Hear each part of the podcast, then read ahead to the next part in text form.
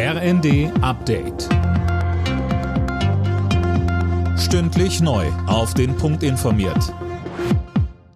Ich bin Gisa Weber. Guten Abend. Die Bundesregierung begrüßt den Kompromiss zur EU-Asylreform. Innenministerin Faeser sagte, der Umgang mit dem Migrationsdruck in Europa werde künftig auf mehr Schultern verteilt. In Zukunft soll es einen Solidaritätsmechanismus zur Verteilung der Geflüchteten und Asylverfahren an den EU-Außengrenzen geben.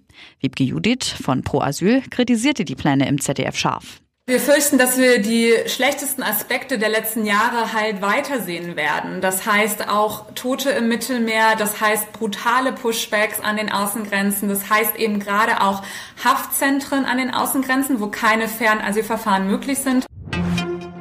Um Bahnstreiks im Januar noch abzuwenden, sieht die Lokführergewerkschaft GDL nun den Konzern am Zug.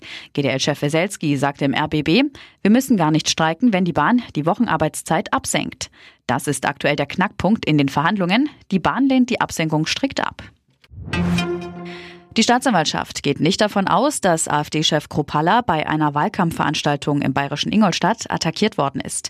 Die Ermittlungen wurden eingestellt. Mehr von Tom Husse. Kropalla hatte den Wahlkampfauftritt im Oktober abgebrochen. Er hatte über Übelkeit, Schwindel und Kopfschmerzen geklagt und kam ins Krankenhaus.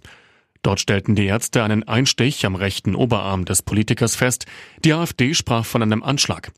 Die Behörden ermittelten, teilten jetzt aber mit, Hinweise auf einen Angriff und konkrete Anhaltspunkte für eine Injektion oder Vergiftung gebe es nicht.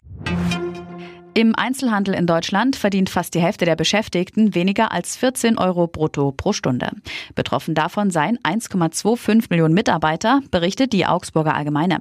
In der Branche laufen derzeit Tarifverhandlungen. Alle Nachrichten auf rnd.de